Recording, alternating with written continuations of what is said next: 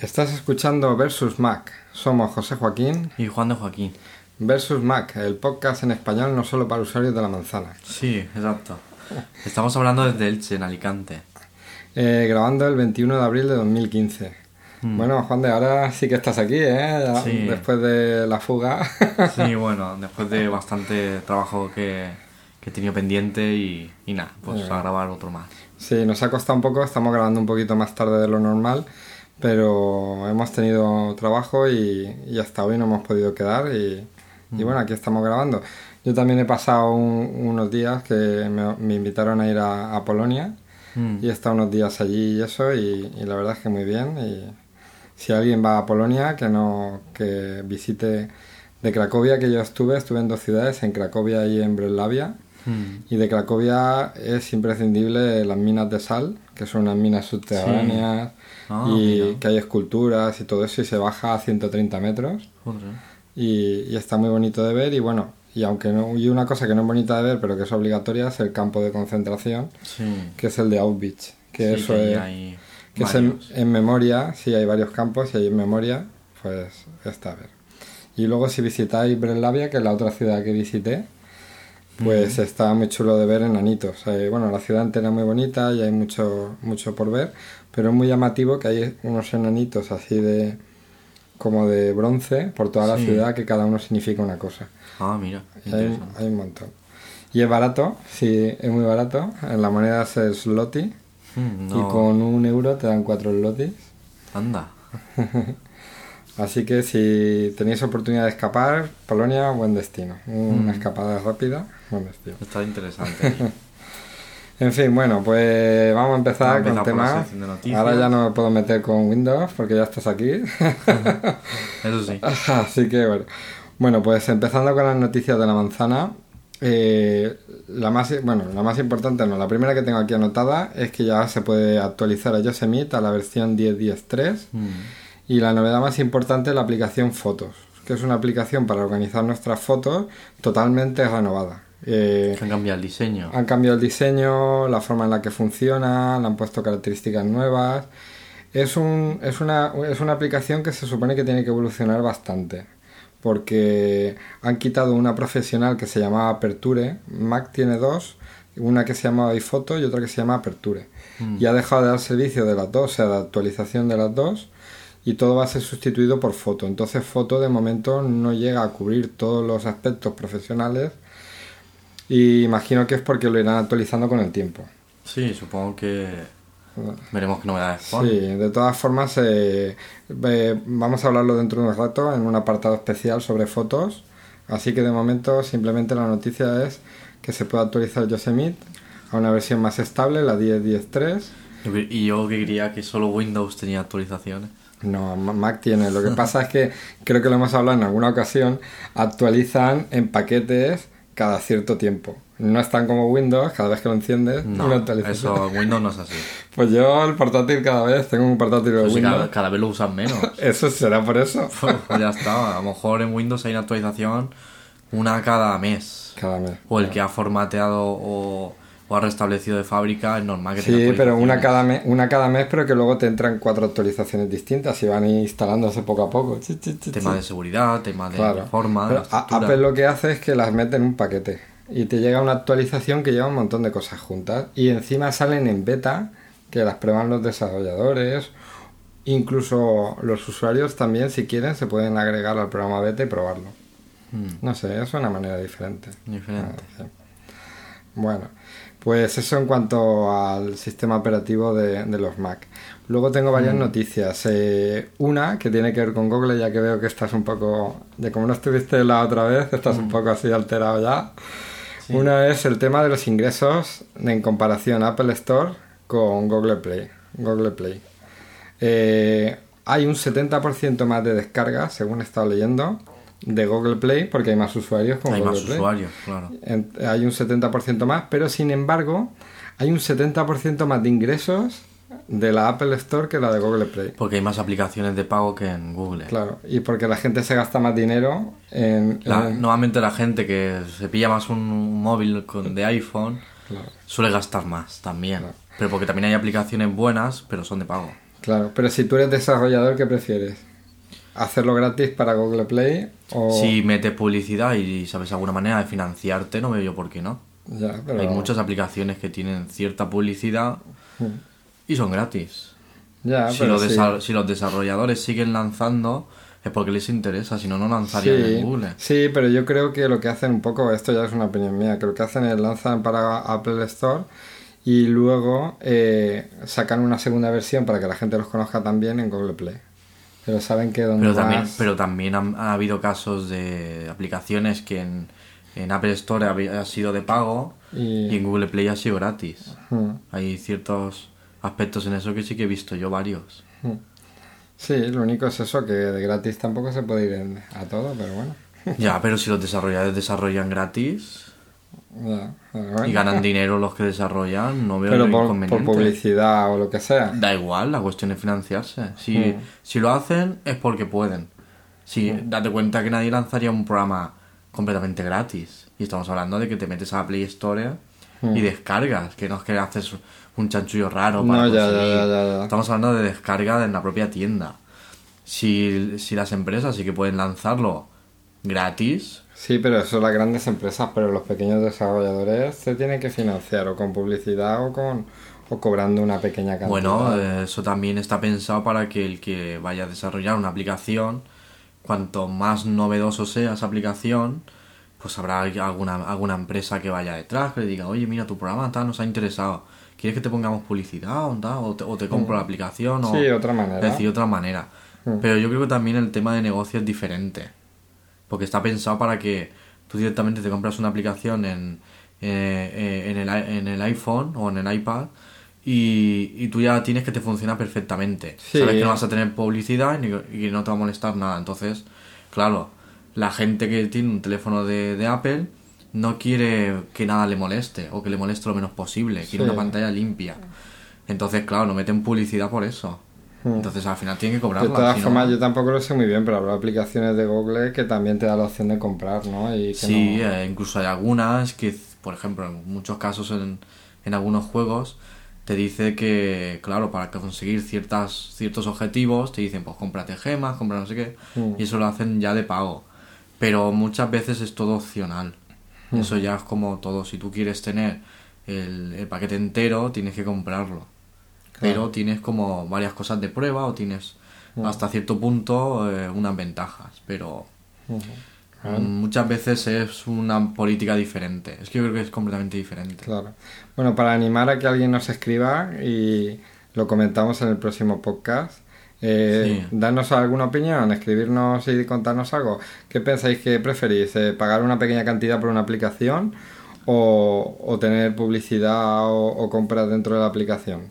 Hmm. ¿Vale? A ver si alguien nos escribe y lo comentamos en el próximo podcast. Exacto. Luego además incluso eh, Google ya está empezando a poner que ciertas aplicaciones que tienen micropagos dentro, antes de descargártela ya te están avisando Sí, de que va a haber en la- micropago. En la Apple Store pasa lo mismo. Claro, es decir, Te eso te van dando un aviso. Te dicen, pues esta Claro. aplicación vale gratis, pero que sepas que dentro hay unos micropagos que, que, que vas a poder tener disponibles, si quieres o no.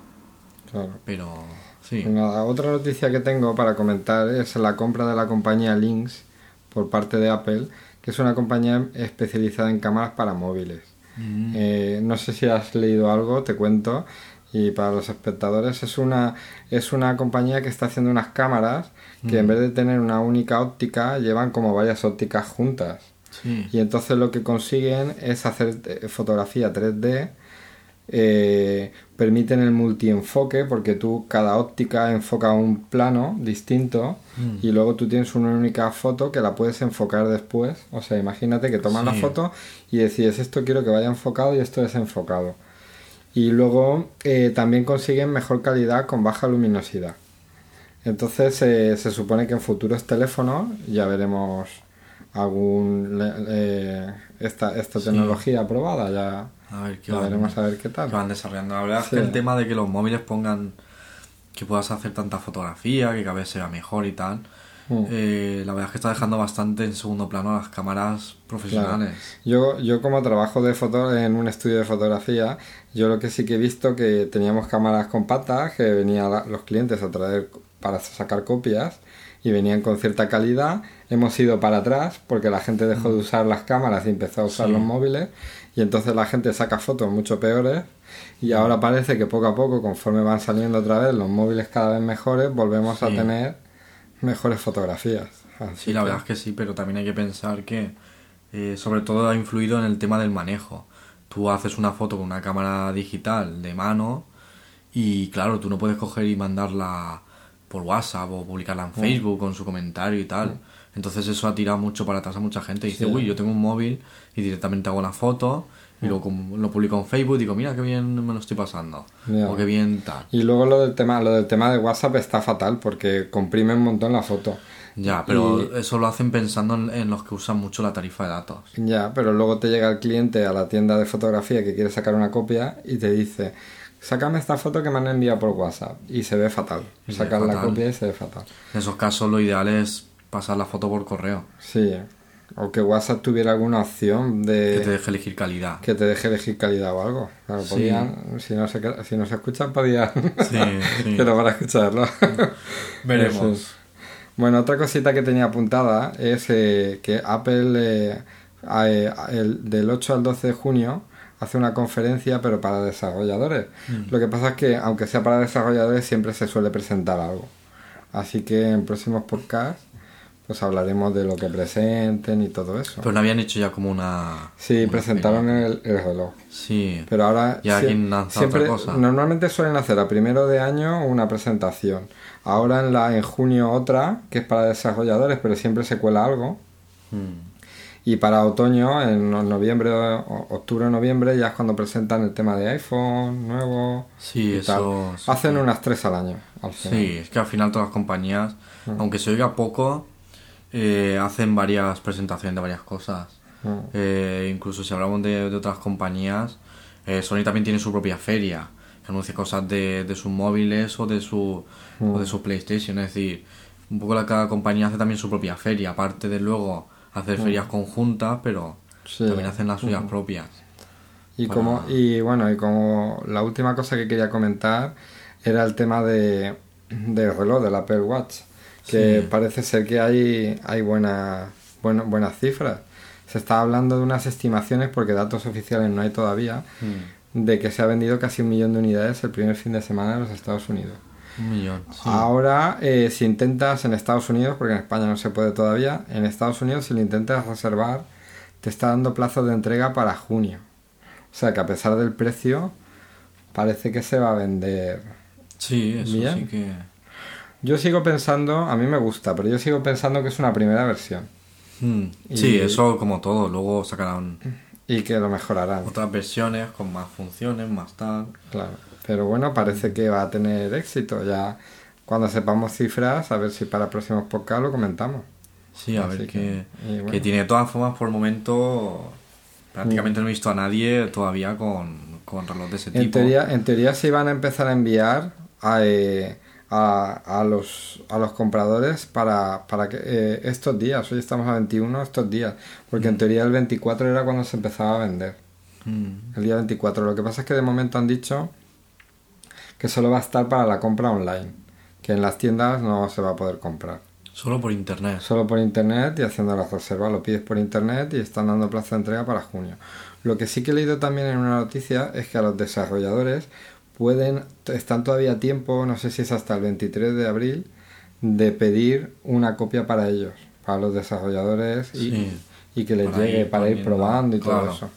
Y bueno, lo que sí que parece ser es que hay varias empresas que el INE me parece que no, no he leído mucho, pero creo que eh, casi todos están adaptando sus aplicaciones. Sí, para el INE, por ejemplo, leí el otro día, Facebook también y, y bueno, varias que la mayoría están adaptando. O sea que Mm. de momento no tiene mala pinta, habrá que ver a ver de verdad cuando la gente lo empiece a tener que y que lo vayan probando y todo eso que vayan comentando a ver Sí, a ver su, su opinión su y, opinión.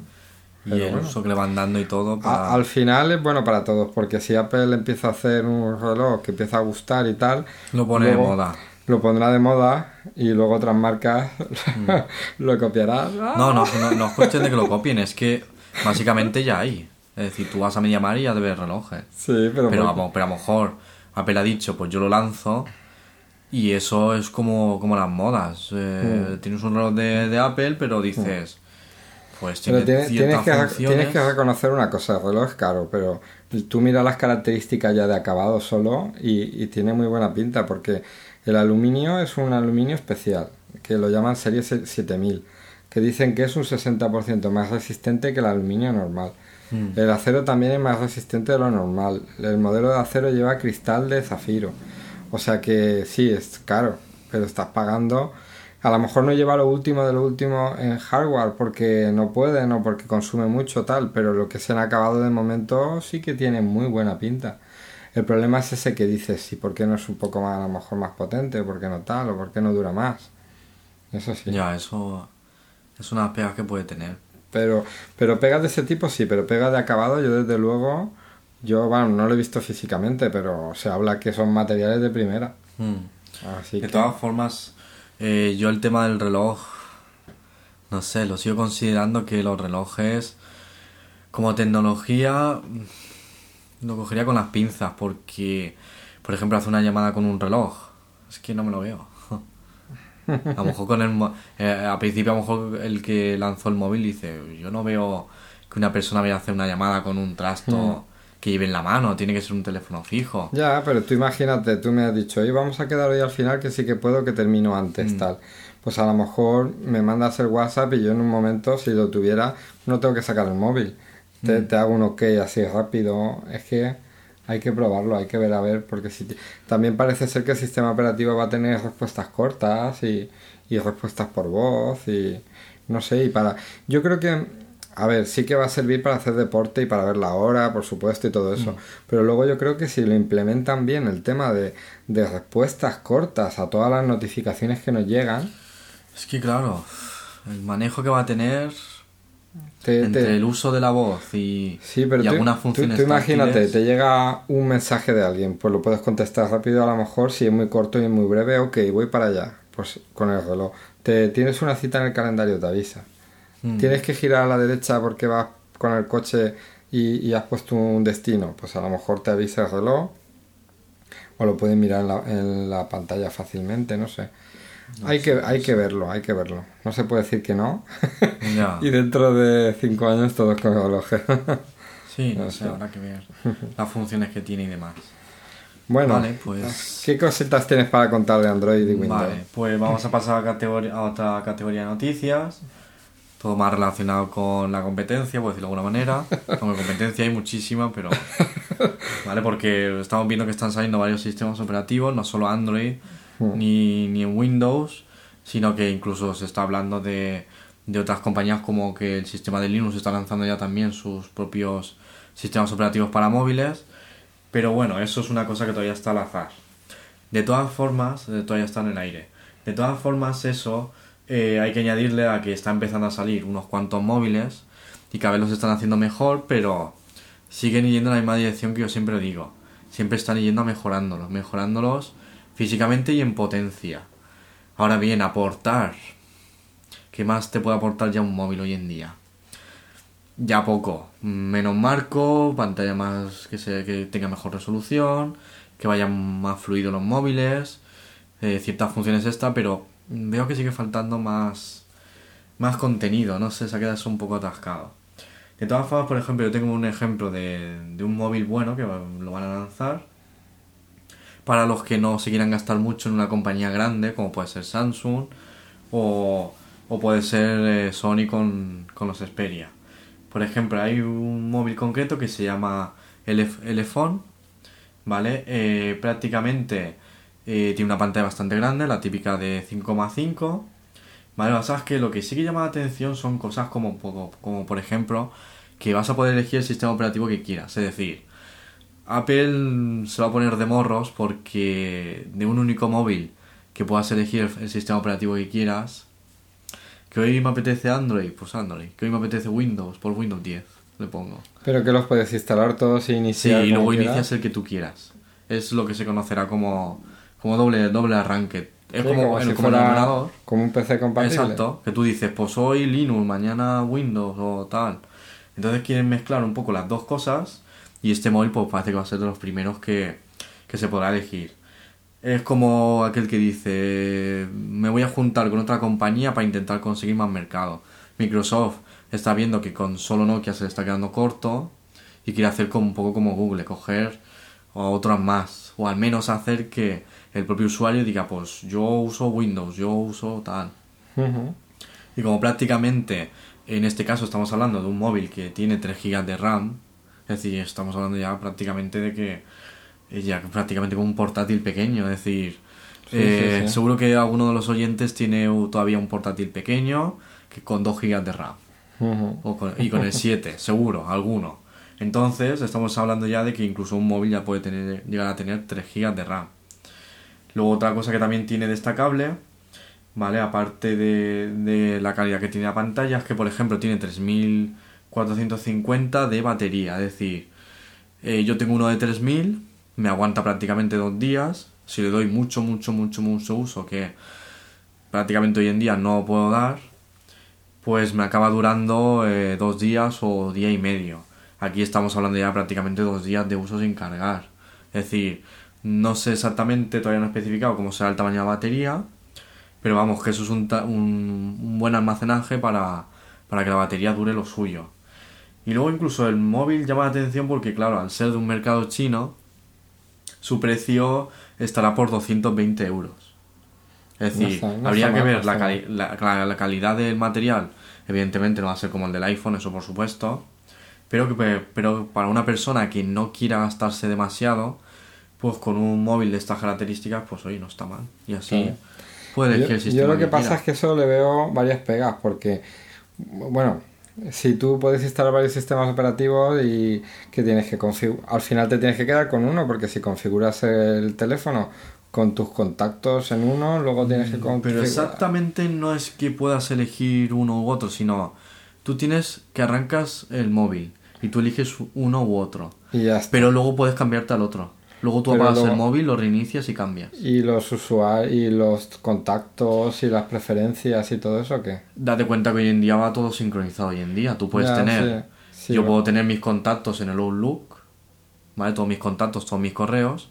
Y eso mismo yo lo puedo exportar al Gmail. Mm. E incluso tener en un único móvil, en un único sistema, dos cuentas de correo con cada uno. Pero entonces este teléfono va un poco para un usuario medio avanzado, un poco para un usuario básico. Exacto, que por ejemplo diga, pues a mí me gustan ciertas aplicaciones de Google. Ah, pero a mí también me gustan ciertas otras que he visto en, en Nokia, porque en Windows, porque aunque parezca que no, Windows también tiene unas aplicaciones un poco exclusivas. Entonces digamos que es un poco para el usuario que quiera trastear un poco esos dos sistemas y diga, mmm, utilizo Windows pero no me convence, pues voy a usar el de Android. Es decir, no es una cosa que te obliguen a usarlo, de decir, eh, no, Android o Windows. No, tú puedes ir alternando los dos como quieras. Claro. Es una novedad que tiene. Hmm. ¿Vale? Es una cosa que la verdad es que no está mal. No, no está mal, es original, oye, para el que quiera probar. Sí, al final las empresas tienen que optar por pequeños caminos diferentes porque si no es que todas son iguales. Eh, eh, Samsung saca un móvil con, con 4G, con cámara de tantos megapíxeles, pantalla de tanta resolución luego viene otra y saca la misma. Claro. Entonces, un mm. poco la competencia algo, algo diferente que se, se, rumorea que va a sacar iPhone es el tema del toque del, sensor de presión. Que lo lleva el reloj, que apretas y te saca un menú especial. Sí, depende cómo presiones. según cómo presiones. Sí. Es así lo más destacado, así que se dice que va a hacer. Eso, eso esos son los rumores, ¿eh? Mm. Eso y lo del tema de que a lo mejor le ponen a los iPhone el, la carcasa de aluminio nueva de la serie 7000, la misma de los relojes que más dura. Mm. Para evitar más todavía el tema ese que se dijo de que si se doblaban los teléfonos y tal. Pues con eso, en teoría, se supone que aguantarán un poco más. Sí, pues hablando precisamente de ese tema, bueno, Microsoft tiene ya prácticamente en, en la Surface 3, hablando del tema de, de, de, las presiones y demás, por ejemplo, en la tableta de Microsoft de Surface 3, eh, en el tema de la presión que ejerce sobre la propia pantalla, como has comentado, pues tiene una función u otra. Aquí, por ejemplo, en la Surface tenemos que el, pen que te viene para el tema del dibujado y demás, para todas las funciones, tenemos, por ejemplo, una presión de 256 niveles. Sí. Es decir, dependiendo el tipo de presión que hagamos, hay unos ciertos niveles y Pero- cada uno de esos niveles Pero, para un pero de, eso, rango. de, eso, de eso entiendo que se encarga el pen, no la pantalla. Es el Se pen, el supone que, es que el pen es- el que se hunde más o menos. Yo lo digo porque yo trabajo con una con una pantalla de esas Mm. con pen para el retoque fotográfico y es la y es el pen y la tableta la que, las que hacen eso. Imagino que ahí pasará lo mismo, que será el pen el que es sensible a la presión y le envía la señal al, al, al ordenador. No que la pantalla sea sensible a la No, sino que la presión que tú ejerzas. Sí, pero que se la transmites al pen. No Ah, ya claro, tú haces la Claro. presión al, al eso, eso sí. Sí, sí, sí. Luego, por supuesto, esta pantalla, por ejemplo, eh, nada, pues no solo tiene la obligación de usar el pen, también puedes usar la mano y los Sí, pero con la todo. mano no detectará la presión. No, será, Es el eso- pen el que se encarga. Al menos eso por el momento no lo han querido decir, No pero han yo creo que ¿no? Yo entiendo creo que- que será sobre el propio pen, Sí, sí. ¿Vale? Eso sí. Mm. Nada, pues hablando un poquito ya de este Del tema de, del Surface del 3, Surface sí. 3, ¿vale? Eh, se ha comentado un poco, porque como Apple también ha lanzado, bueno, se ha oído casos de que le- el propio portátil, el nuevo que, que van a lanzar, Mm. eh, se ha criticado el tema de que, ¿por qué un, un ordenador con Intel Atom? ¿Vale? De, uy, ¿por qué? Uy, ese procesador me parece muy tal, uy, ese procesador no es muy bueno, muy tal. Nada, investigando un poquito el tema de eso, eh, sobre todo en la comparativa que hizo una página web, como medio burlándose de que la Surface 3 quedaba como en ridículo ante el nuevo portátil de, de Apple, cosa que no tiene mucho, mucho sentido porque uno es una tableta, medio PC, y el otro es prácticamente un ordenador, es decir, Mm. no tiene mucha comparativa. Pero aún así se comentó el tema de que el procesador no era muy bueno, y sin embargo, mirando un poco el tema, nos damos cuenta que, por ejemplo, el procesador que tiene la Surface 3, ¿vale? No es un procesador que sea de. que sea poquita cosa, porque estamos hablando de un procesador que es un Atom X7, ¿vale? De 4 núcleos, que es un 80% más rápido que un i3. Y estamos hablando de Intel, todo de la marca Intel. Sí, sí, sí. Yo prácticamente estoy usando un i3 y de procesador la verdad es que voy muy bien. Si este tiene un 80% más, me parece a mí que es un buen Sí, procesador. lo que pasa es que habla de un i3 de los más, de los más básicos. Claro, se sí. refiere a uno de... Sí, ¿eh? Luego, eh, todo no solo es cuestión de, del nombre que le da la compañía a ese procesador de el i3, el i5, el i7, el Xeon, el Xeon, el tal. Todo muchas veces depende de, de los ciclos por segundo que tiene, los gigahercios que Mm. aparecen en cada uno de ellos. Por ejemplo, si te- a ti te dicen procesador de cuatro núcleos, tiene, no solo es cuestión de, oh, mira, cuatro núcleos, no está mal. Lo que más importante, más que los cuatro núcleos o los dos, es los gigahercios que tenga. Eso, es- eso vamos, Y lo, es lo y más lo importante. y lo bien optimizado que esté el sistema operativo para hacerlo funcionar. Ya, pero, Porque el iPhone 6 funciona con un giga de RAM. ya, pero hay muchos móviles que funcionan también con un giga de Y RAM hay hoy en móviles con 3 y sin embargo en los test de rendimiento va a la mar de bien. O sea que es que también es- depende de la optimización. Sí, los procesadores son una orientación, pero, Pero es luego de, hay es que de lo ver- más importante. hay sí, hombre, claro, sí, es Porque muy si- importante. claro. Si tú puedes tener un, un móvil de, da igual de la marca, pero si tiene poco, pocos ciclos por segundo, Hmm. eso no, no hace mucho. Claro. Porque eso es la velocidad, aunque sí, el sistema operativo hace mucho, pero eso es una cosa importante. No, yo estaba viendo así un poco por encima los Surface y, y está haciendo está haciendo Microsoft un esfuerzo por sacar unos buenos unos buenos portátiles. La verdad es que no tienen mala pinta. No tienen mala Es pinta. como una manera de querer hacer que, que la persona que cuando se vaya a comprar un ordenador eh, diga, pues yo quiero un ordenador, vale, con su pantalla y todo. Pero el ordenador me resulta un poco incómodo a la hora de llevar. Pues una tableta que sea ya prácticamente un ordenador es una buena manera de que una persona diga, oye, pues yo tengo mi escritorio, mi menú, mis ventanas y mi tal, pero estoy llevándome una tableta, no estoy con un portátil, que si tal, que si la carga, que si el teclado, Mm.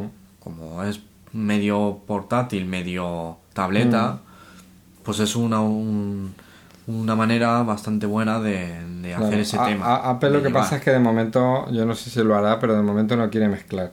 Entonces ha sacado sí. un portátil que es, es tan, tan fino y tan ligero como una tableta, pero es un portátil. No ha sacado un híbrido de momento, no. Sí, a lo no lo han mejor es presentado. por momentos que no, no lo tienen pensado. No sé, pero es tan diferente el sistema operativo de Es escritorio. muy diferente. No eh, de, escritorio con el de las tablets, por lo menos por parte de Apple, es tan diferente que de momento no se le ve intención de que lo quieran juntar. Sí, yo, nah, una persona que le di clase tiene, tiene la última tableta de el último iPad Mm. Y sí está muy bien, pero es que el sistema sigue siendo el de como el del iPhone 6.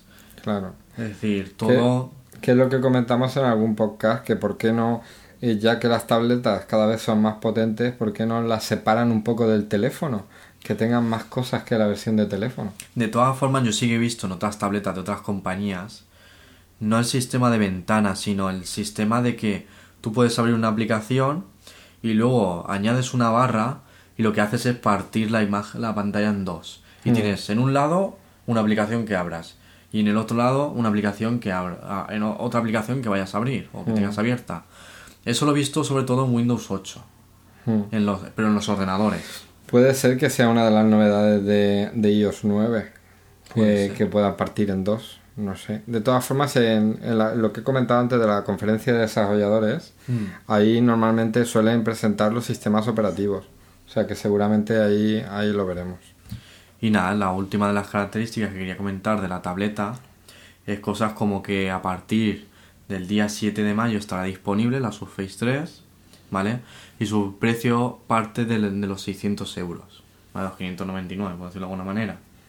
Es decir, que es un poco asequible, un poquito caro, pero de cuenta que es una tableta ordenador, entonces su precio no está mal del todo. Un, Eso poco, ya un para- poco caro para tus cuentas, ¿no? Sí, la verdad, pero es que date cuenta que es de la propia marca de Microsoft. Ah. Entonces y el, ahí y el teclado pagas- estoy leyendo que tienes anotado que se vende aparte. Es que eso es para el que quiera el teclado. Porque date cuenta que ese pantalla táctil ya tienes un teclado. Ya, ya. Aún así, aún así, una de las cone- conectividades que tiene es que tiene un puerto micro USB. ¿Qué quiere decir eso? Que yo puedo poner un adaptador, ¿vale? Existe un cable que es un adaptador de micro USB. Pero no es el nuevo, el USB-C no es, ¿no? No, no, no, ese no es. Que es- el que yo digo se llama OTG, que es un cablecito que, que incluso muchos usuarios de Android lo conocerán, que tú lo conectas a ese puerto y tiene una salida de USB normal. Entonces tú puedes conectar un teclado a ese puerto USB. O incluso venden fundas que te viene el cable OTG y ese, y ese teclado. Por lo tanto, Ah, es también un truco para hacer. Sí, sí, sí. ¿Vale? Luego, por ejemplo, incluso lo último que podemos así destacar, aunque hacer una foto con una tableta es un poco un poco tonto, aunque habrá usuarios que, que lo usen, eh, pero aún así eh, dispone de una cámara de 8 megapíxeles, ¿vale? Y luego la delan- esa es la trasera, y luego la delantera tiene 3. Mm, bueno, regular. Normalmente las la, la tableta no está pensada para hacer fotos, aunque Bueno, pero la- claro, la hace, la ves grande en el momento, ¿vale? Mm. Pero sigue siendo mucho más compacto el tema del WhatsApp, sí, ¿vale? Entonces, eh, por eso se usa más en el móvil. claro, Al tener WhatsApp se, se utiliza mucho más. claro, Vale. claro. Eh, luego ya, pues a partir de ese precio, esos 599, tenemos varias versiones, pues que algunas no han especificado qué precio tendrán, pero habrá varias versiones que unas tengan más capacidad de almacenamiento, otras más, otras menos. En fin, eso irán anunciándolo. Mm. ¿Vale? Luego, por No sé, supuesto, igual- se actualizará Windows 10. Igual lo estamos hablando ya de información ya, pero como no la tenemos Sí. aquí a la mano, pues... Sí, de todas bueno. formas, como todavía eso hasta que no lo lancen Sí. del todo no se sabe Mm. muy bien cómo Pero bueno, será. quien quiera ampliar información siempre lo puede mirar en la web Sí. de Microsoft, imagino. Sí, eso por vendrá- supuesto, luego Ujú. te viene más, más lanzado. Nada, luego vamos a comentar también el tema de, de Windows 10, porque ya se sabe cómo va a llegar, ¿vale? Cómo se va a actualizar. Pero ¿le va a dar tiempo a terminarlo? o? Sí, porque está pensado para que salga a finales de julio de este mismo año. ¿Vale? Eh, la manera que ellos tienen pensada de lanzar es parecida a la de Mac. Es decir, eh, estos meses, estos últimos meses, iremos recibiendo una serie de actualizaciones en, en Windows 7 eh, y en Windows 8 y 8.1. Es decir, eh, habrá viendo una serie de actualizaciones. ¿Para qué? Para preparar el sistema para Windows 10. Eh, esas actualizaciones, físicamente nosotros no veremos nada, ningún programa, ni ningún efecto, ni ninguna barra, ni nada. No veremos nada. Pero el sistema se está como preparándose para hacer ese cambio. Lo que sí que va a llegar es un punto en el que nos va a preguntar, ¿quieres actualizar tu ordenador? eh, se puede actualizar a Windows 10. ¿Quieres permitírselo o no? Es decir, que nos deja elegir. No es una cosa obligada. Ah, o Vale. sea que entonces, digamos que el sistema lo van a ir actualizando poco a poco por debajo. Sí, pero sin que, que- se vea. sin que por se decirlo vea. de alguna manera. Entonces lo, lo que hace es prepararlo con una serie de parches y luego una vez ya que realmente se vaya a lanzar, al usuario le va a preguntar, oye, ¿quieres actualizar a Windows 10 o no? Entonces simplemente es una actualización normal y corriente que se hará por Windows Update. ¿vale? No es una cosa que tenemos que meternos a internet, a buscarla, a descargarla, a poner un disco, no, es una actualización que va a ir con el propio sistema. Claro. Ah, pues ¿Vale? no Es está decir, mal. es una cosa que... Por lo menos es una buena idea para y una buena estrategia para que Sí. todos los usuarios de Windows 7, 8 y 8.1 se pasen. Claro, puedan, puedan ir actualizándose a, Mm. a esa versión. Sí, que luego a lo mejor incluso en, uno- en unos minutos te cambia el sistema y ya está, ¿no? Porque ya lo Sí, lleva- exacto. Es decir, eh, yo he estado viendo en la prueba que hay de beta, es decir, la, la versión que hay para probar. Yo Mm. me lo he instalado en una máquina virtual y, y físicamente esa versión que, que estamos actualizando para los que estamos usando la beta, ¿vale? Es todo, actu- todo con el Windows Update, todas actualizaciones, todas actualizaciones. Pero en ese caso ocurre que sí que se ven los cambios. Por ejemplo, hace no mucho yo actualicé y ya estaba el asistente de Cortana, es decir, un asistente de voz. Lo que sí que no vi es el. eh, lo que me pareció raro es no ver el, el navegador de Sparta. Es decir, yo sí que lo había visto en otros, en, en, por internet, supuestamente sí que estaba, pero yo no lo llegaba a ver todavía. A lo mejor uno- en algunos usuarios han actualizado antes que yo y sí que lo han visto, pero por el momento no lo he visto. Entonces, lo que sí que quiero comentar con esto es que, eh, aunque la propia beta que yo estoy actualizando, luego eso no va a parar a la versión final porque no tienen nada que ver, uno es una beta y otro es la versión final, la versión final, como decía, eso va a ir actualizándose, pero no se va a ver ningún cambio físico, va a ser todo de golpe, a lo mejor te dice, hay una actualización que tienes, ¿quieres actualizar Windows 10? Sí, sí, sí, quiero. Entonces a lo mejor te dice, pide reiniciar o te pide tal, y cuando reinicies ya verás el nuevo sistema, ya con el menú y tal. Claro. Lo que aún no está claro es, mm, ¿los archivos se mantendrán? Yo creo que sí. No creo que haga un cambio tan gordo para que tengas que guardarte los archivos, sacarlos a un disco duro No, o tal. Es decir, yo creo que será todo físico. Mm. Si yo tengo unas carpetas en el escritorio, cambiará el diseño de la carpeta o el diseño del programa o el tal, pero no creo que mm, obligue o, diga a los usuarios que hagan copias de seguridad. Eso por el momento no se ha comentado Claro. nada. De todas formas, a ver, yo como usuario de Mac, yo he pasado el, un equipo del estudio por cuatro versiones. De, Mm. de la de la Lion a la Mountain Lion. eh, ay, me quedo fuera de juego ahora del nombre de todas las versiones, Sí. pero que he pasado cuatro versiones del sistema operativo Sí. y no, he- no me ha tocado las carpetas de sitio. Directamente se actualiza el sistema y ya está. Sí, lo que pasa es que el diseño, Aquí- como aquí sí que va, va a variar bastante. No, pero aquí sobre todo para el que venga del 7, Ya, ya, eso sí. por la manera sí. de entrar. Por ejemplo, en el 8, tú cuando inicias el ordenador, te dice eh, tu usuario y tu clave. En el 7 es un poquito diferente. En el 10 mm, no lo habéis llegado a ver en la beta, pero a lo mejor te aparece también un menú diferente. Entonces, Mm. Sí, bueno. no sé si obligarán a poner la clave, si a acceder directamente. Es decir, eh, vendrá con una cierta seguridad, pero no se sabe bien Claro. cómo va a ser ese menú. Si va a variar o va a ser igual. Entonces, Yo lo que sí que te digo es que la beta que me enseñaste la vi muy verde. Es una beta. Ya veremos. es una En beta. junio queda, do- queda, estamos en abril, ya se está acabando. Date cuenta que es una beta. en dos meses, Eh, en, Ma- en Mac no te lanzan betas. ya. En Mac te lanzan. ¿Cómo la no lanzan beta? No. Tú no, ver, tú, no, tú no te has bajado el Yosemite versión beta. Porque no he querido, pero sí que podía. Eh, desde hace. Además, Yosemite es el primero que han permitido betas a los usuarios. A los desarrolladores les mandan betas a los desarrolladores y a los, y a los usuarios. Habría que ver esa beta cómo es. No lo sé, ¿O cómo porque era? yo no he querido probarla. Porque yo digo, yo cuando O sea, a ya lo mejor esté- hubiera tenido fallos, hubiera tenido tal. Es una beta. Es Sí, decir, no, no, es no. como- Las betas a tienen ver, eh, fallos. la beta siempre se ha considerado que es un producto que todavía no está ni acabado. Además, la propia Microsoft dice: el producto que estás viendo ahora no quiere decir que vaya a ser el final. Sí, pero que me ha, dado, me ha dado la sensación de que no era una beta terminada con fallos, que lo vi bastante inacabado. Pero bueno, a lo mejor se De, ponen las pilas. de todas formas, yo creo que la beta que están poniendo van mucho más atrasadas que la versión que ellos mismos están trabajando Puede para la final. Mm. Ah, pues date cuenta que es que simplemente es una ISO que instalas y es que no tiene nada que ver con el sistema que tienes. Incluso recomiendan que no trabajes con esa beta, es que ellos mismos te lo dicen, te dicen no instales como Claro. sistema operativo principal, porque esta es una beta y puede haber fallos de cualquier tipo, seguridad, cosas de internet, fallos, Mm. etcétera. De todas formas, también puede ser que hagan lo siguiente, que la medio acaben y Mm. luego que los usuarios sufran, o, o bueno, o no, o que vayan apareciendo, bueno, no voy a hablar mal, que Mm. vayan apareciendo poco a poco mejoras, mejoras, mejoras. Y lo, Actualizaciones siempre va a y haber. lo que presenten en junio esté medio listo, o listo sin añadidos y vayan añadiéndolos después. No sabrá decir, tendrá que tener un mínimo, Claro. a menos que no tenga fallos. Imagino de que sí, imagino. Bueno, pues ya lo iremos Vale. hablando. Luego otra cosa que se ha comentado mucho es, por ejemplo, si, si Mac ha podido sobrevivir con el tema de la financiación, lanzando versiones nuevas pero gratuitas, entonces Windows cómo lo va a hacer. Aquí lo que ocurre es que básicamente Windows no sé seguro si va a hacer un modelo parecido, pero lo que sí que se ha comentado es que el Windows 10 se finanza porque, el- por ejemplo, si tú te compras un portátil va a estar a un precio. Tú te compras un portátil nuevo y está a un precio. El fabricante tiene que pagar esa licencia a Microsoft para tener su sistema operativo.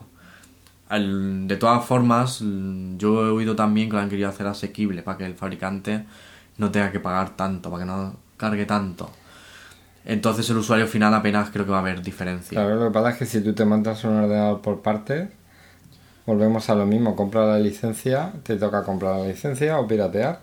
Seguirá existiendo el pirateo. Eh, es que de todas Porque el formas, se lo- incluso los usuarios que se piratean o se han pirateado Windows 7 o el 10 lo pueden actualizar. Sí, pero yo digo el que se compre uno nuevo. Te compras uno nuevo ahora y lo compras por piezas y te lo montas tú en casa. Sí. ¿Cómo estará el tema? A lo mejor ponen un- una ISO, como la beta que hay ahora.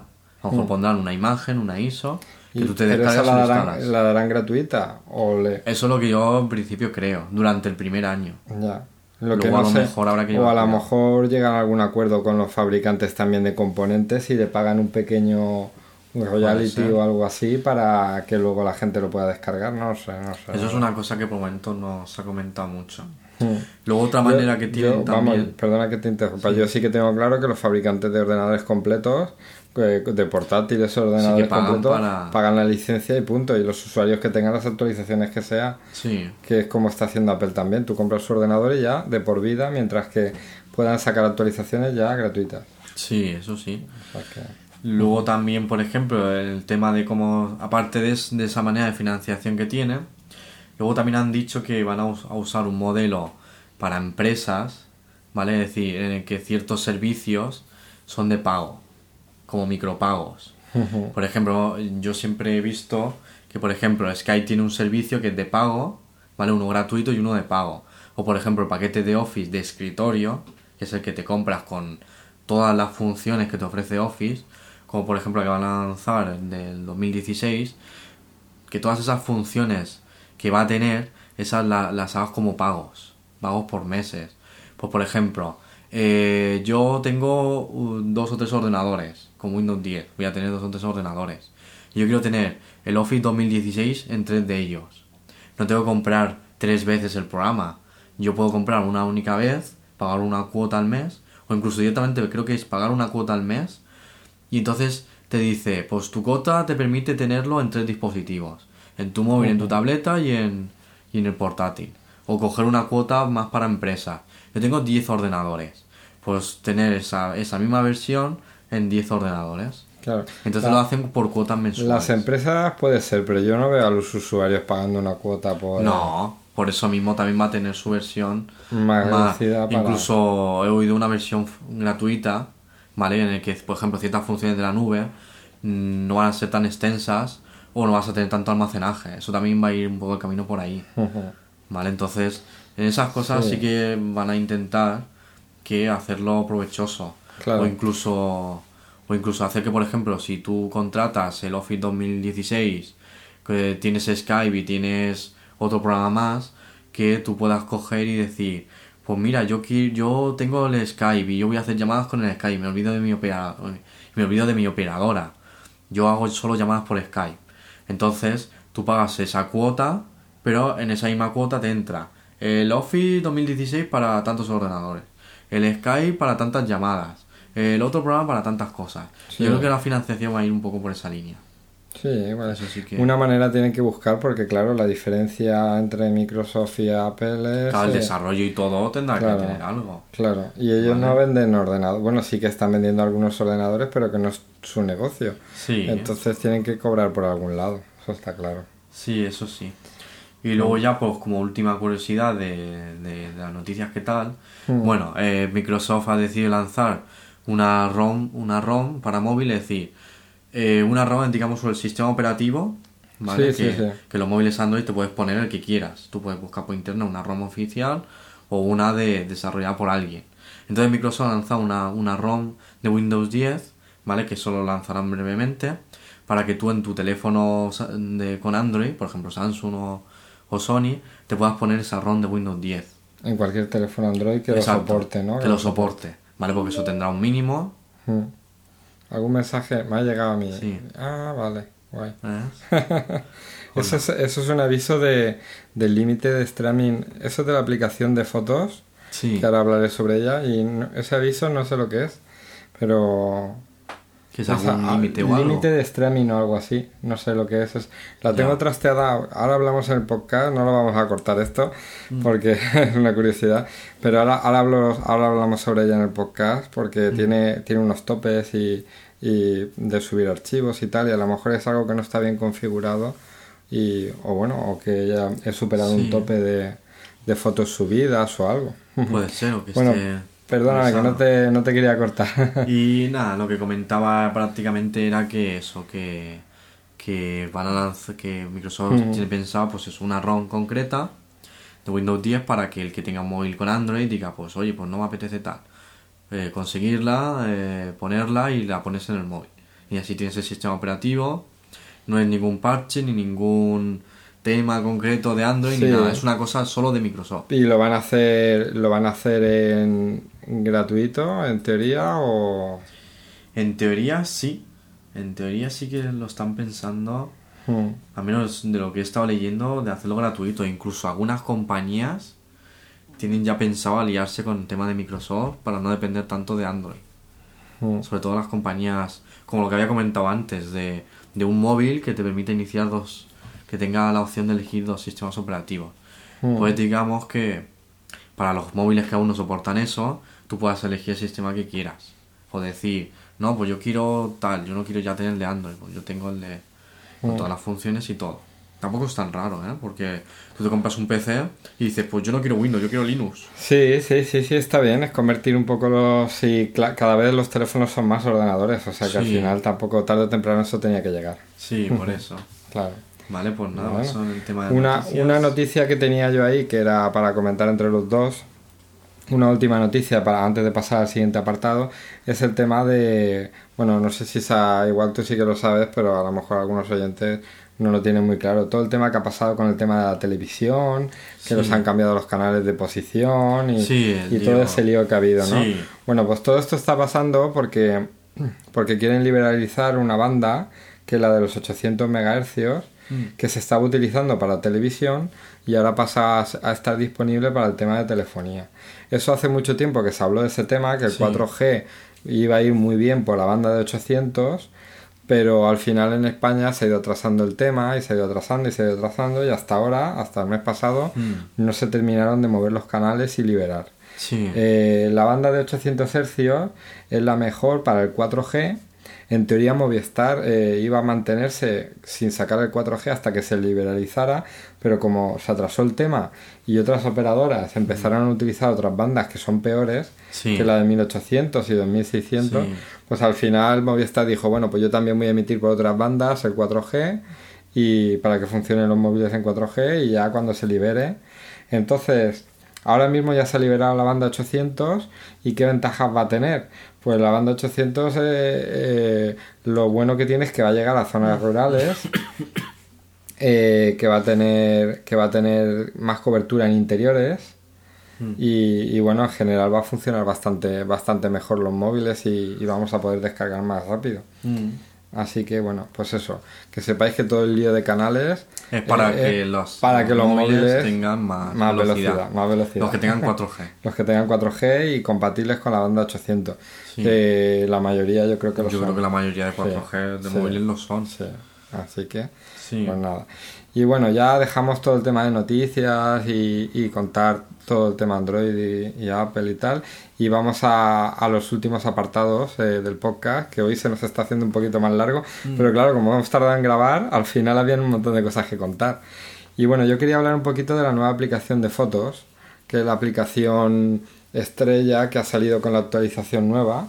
Y bueno, he aprovechado para que, como tú no la habías visto, la tengo aquí abierta en el escritorio para que la veas. Es una aplicación eh, para clasificar las fotografías. Entonces, eh, lo que llama la atención en primer lugar es que lo han hecho muy minimalista, parecido a como se ve en el teléfono. O sea, Sí. la aplicación tiene muy poquitas cosas y, y bueno, y me avisa el, el ordenador de que son las, las 11 ya. Bueno, vamos a ver.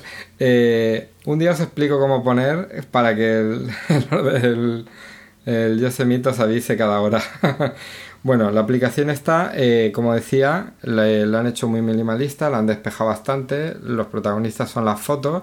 Las fotos están ordenadas eh, como por eh, todas juntas en un principio. Eh, tienes como en el Finder, en la parte izquierda, como diferentes apartados. Esto se puede esconder incluso para que simplemente lo que veas son fotos y lo que hace el sistema es automáticamente las va organizando por antigüedad. Eh, y bueno, y tiene varias formas como en el móvil de enseñarlas. O sea, tú por ejemplo te vas aquí a fotos Y ves todas las y, fotos. y ves ¿no? todas las fotos, pero Ah, las tienes sí, organizadas por, por fecha y por lugar. Si Sí. las fotos están geolocalizadas, la tienes geolocalizada. Mm. Los vídeos también son compatibles, te los incluye también. Y, y bueno, a mí lo que destaca, lo que ya- porque dices, ostras, esto es muy parecido a la otra versión.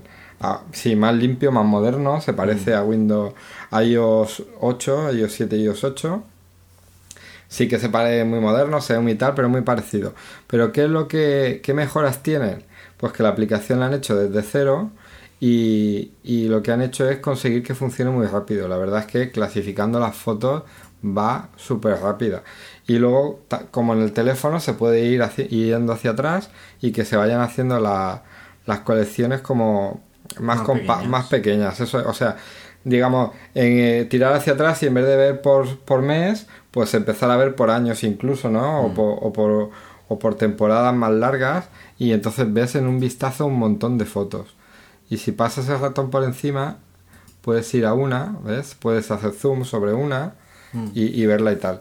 Pero lo que parece así, tú dices, vale, bien, yo en, el- en una carpeta tengo las fotos clasificadas y las veo todas así y tal, ¿qué tiene de especial?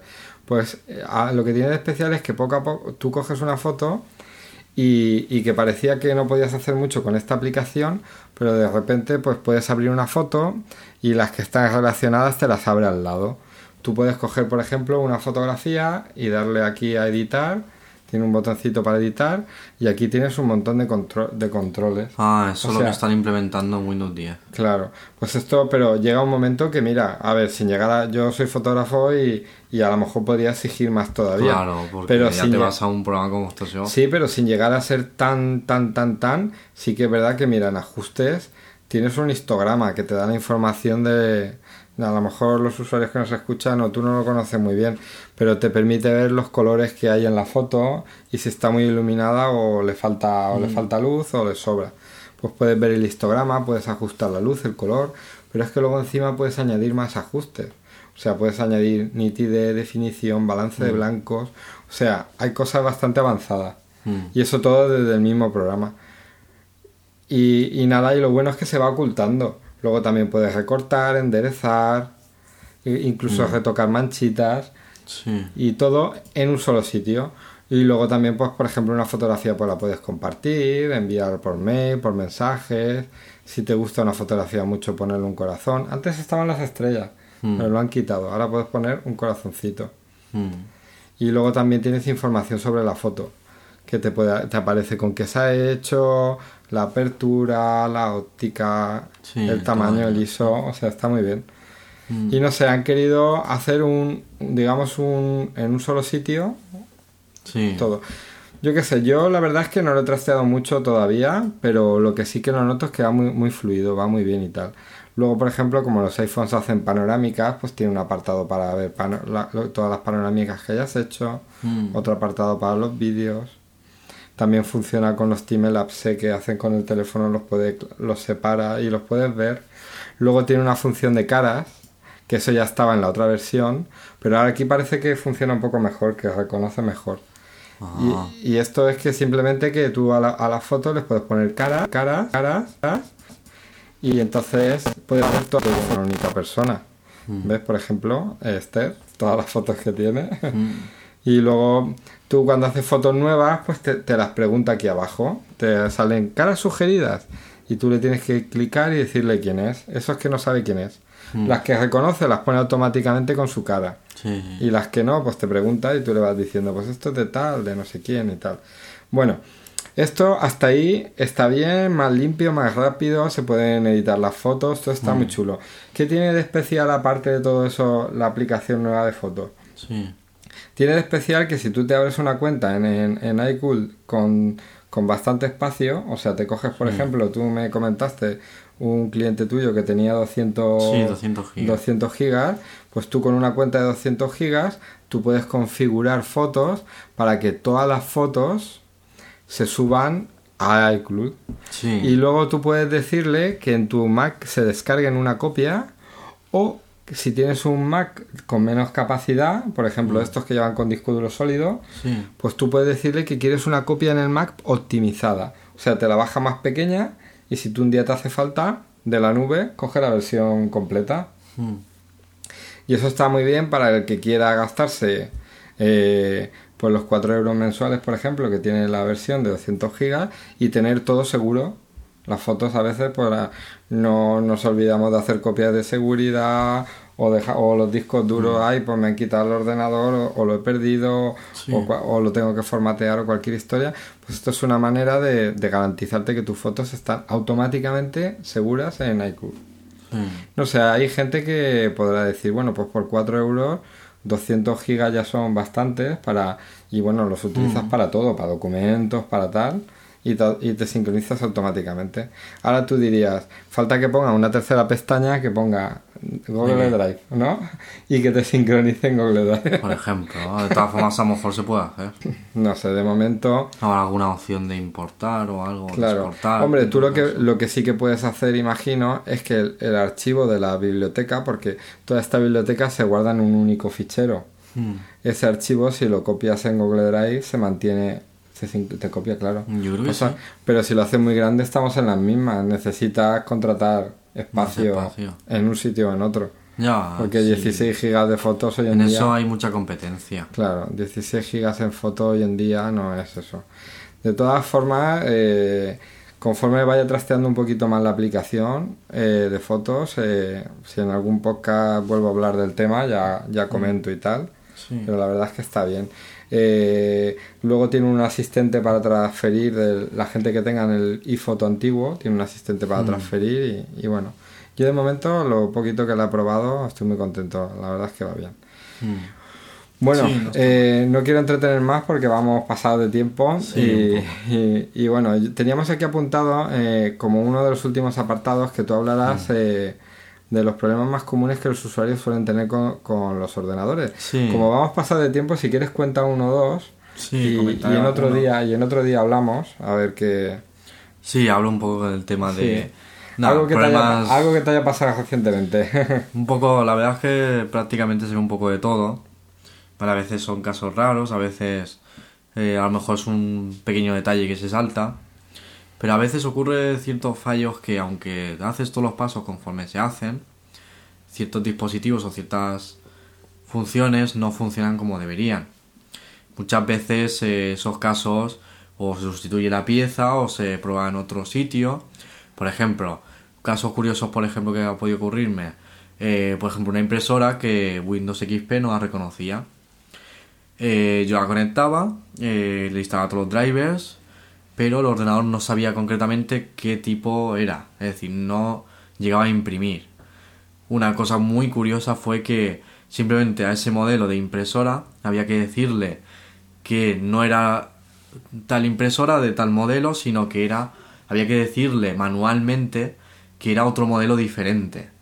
Al decirle al sistema que el modelo era diferente, no sé por qué entonces sí que empezó a funcionar esa impresora.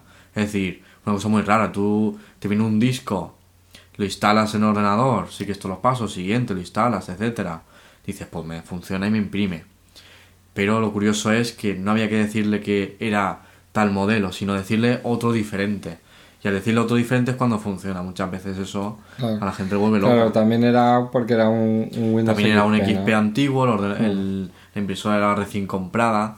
Luego también influye un poquito la marca, pero y la gente, que tenga, la gente que tenga XP no puede pasar a Windows 10. No, que tenga, no, por, más que nada por hardware. Ya, Es que es un sistema de, estamos hablando de un sistema del 2002. No, pero a lo mejor hay quien tenga un sistema, un ordenador más nuevo y le puso el XP.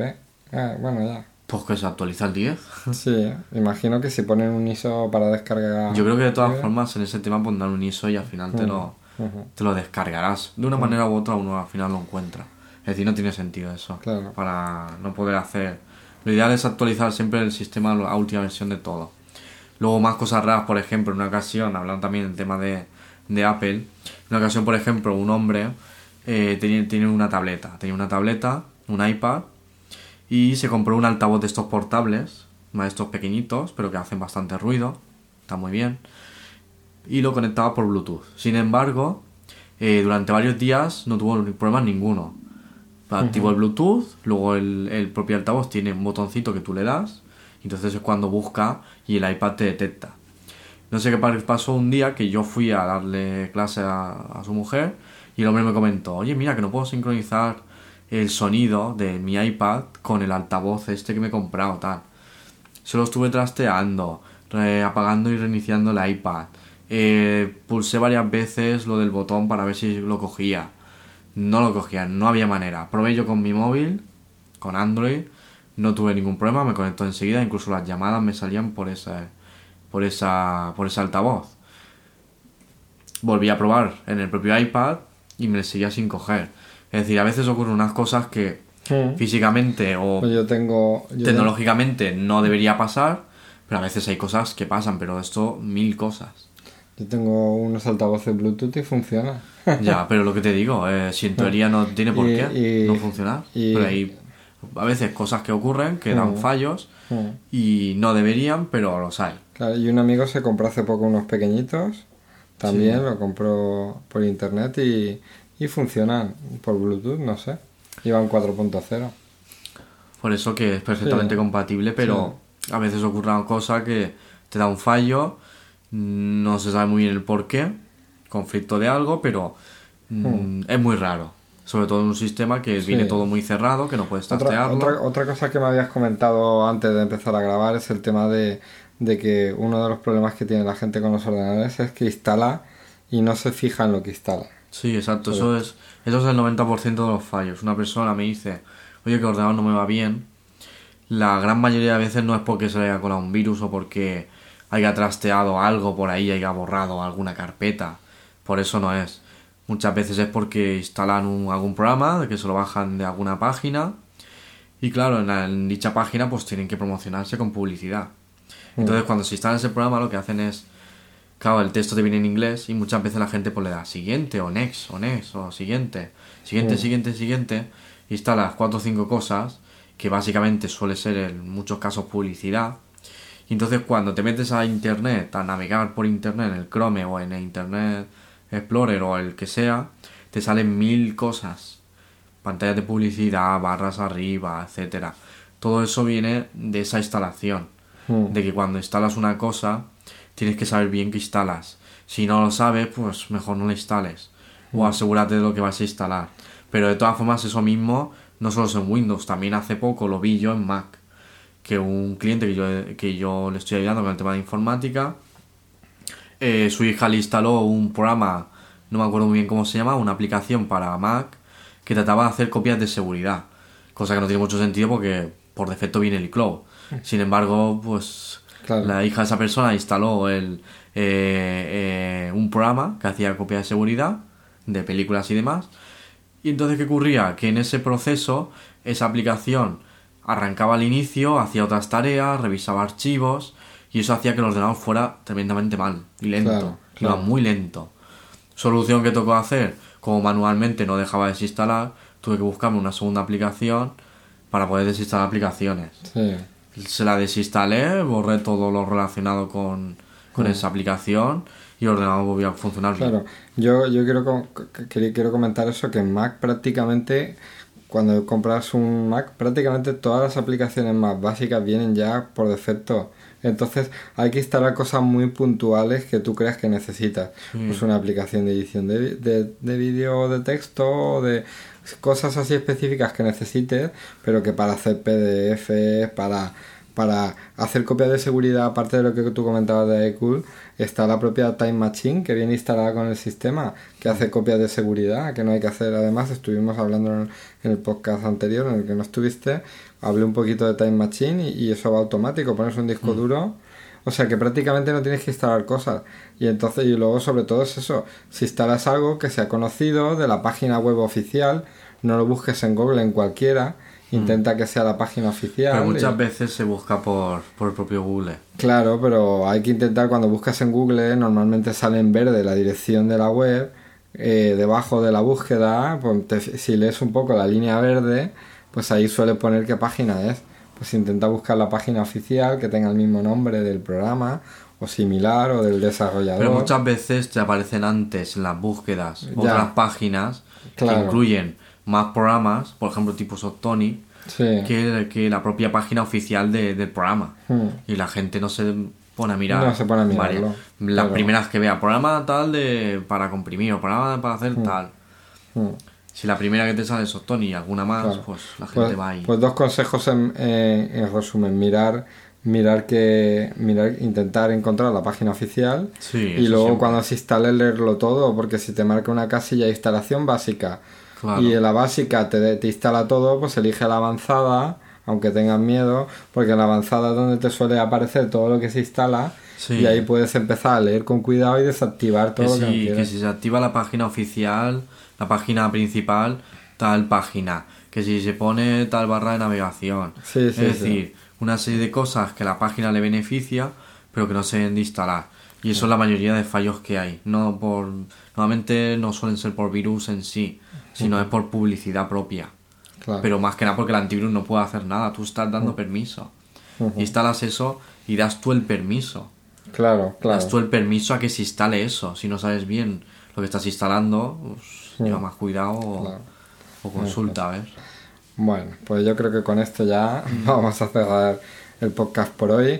Eh, si tenéis alguna sugerencia o preguntas o si nos queréis contestar a lo que os hemos eh, preguntado al principio, de si preferís aplicación de pago económica o preferís una aplicación totalmente gratuita, a ver si alguien nos escribe y nos cuenta sobre el tema, eh, podéis contactar con nosotros vía email en jose.versusmac.es, conmigo también por Twitter en arroba josefco joaquín y contigo Y con- conmigo, por ejemplo, en mi correo, juan de arroba versusmap.es. Pues nada, ya sabéis que cualquier duda, sugerencia, alguna idea para mejora del podcast, eh, estamos abiertos a, a todo tipo de sugerencias. Bueno, y ya para terminar, ya ahora sí, ya, nos vamos ya, ya vamos a dejar tranquilos.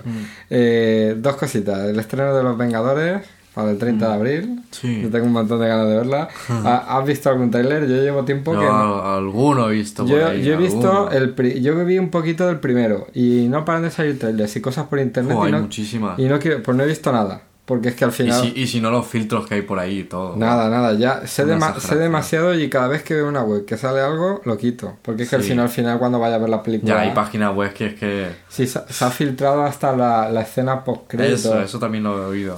y yo digo al final ya la hemos visto la te, película te- te- te- te comentan la película entera ya. Vale. y luego está el nuevo tráiler de Star Wars ¿has visto a Han Solo mayor? viejo Sí, ya sí. No sí, sé. eso por supuesto. Tiene buena, tiene buena pinta, ¿no? La...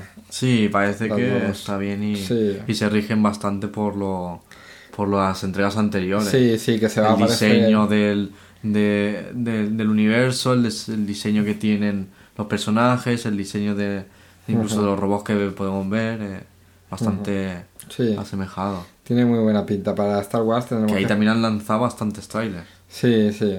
Para, para Star cuantos. Wars habrá que esperar hasta Navidades. Sí, pero bueno. a ver qué... Y nada, seguramente para el próximo podcast ya habremos visto Los Vengadores o estaremos Sí. a punto de verla. Pues sí. bueno, pues nada, eh, nos vemos pronto. Y ya la próxima vez pues iremos comentando más temas, novedades y bueno, iremos viendo más cosas. Bueno, chao. Venga, adiós.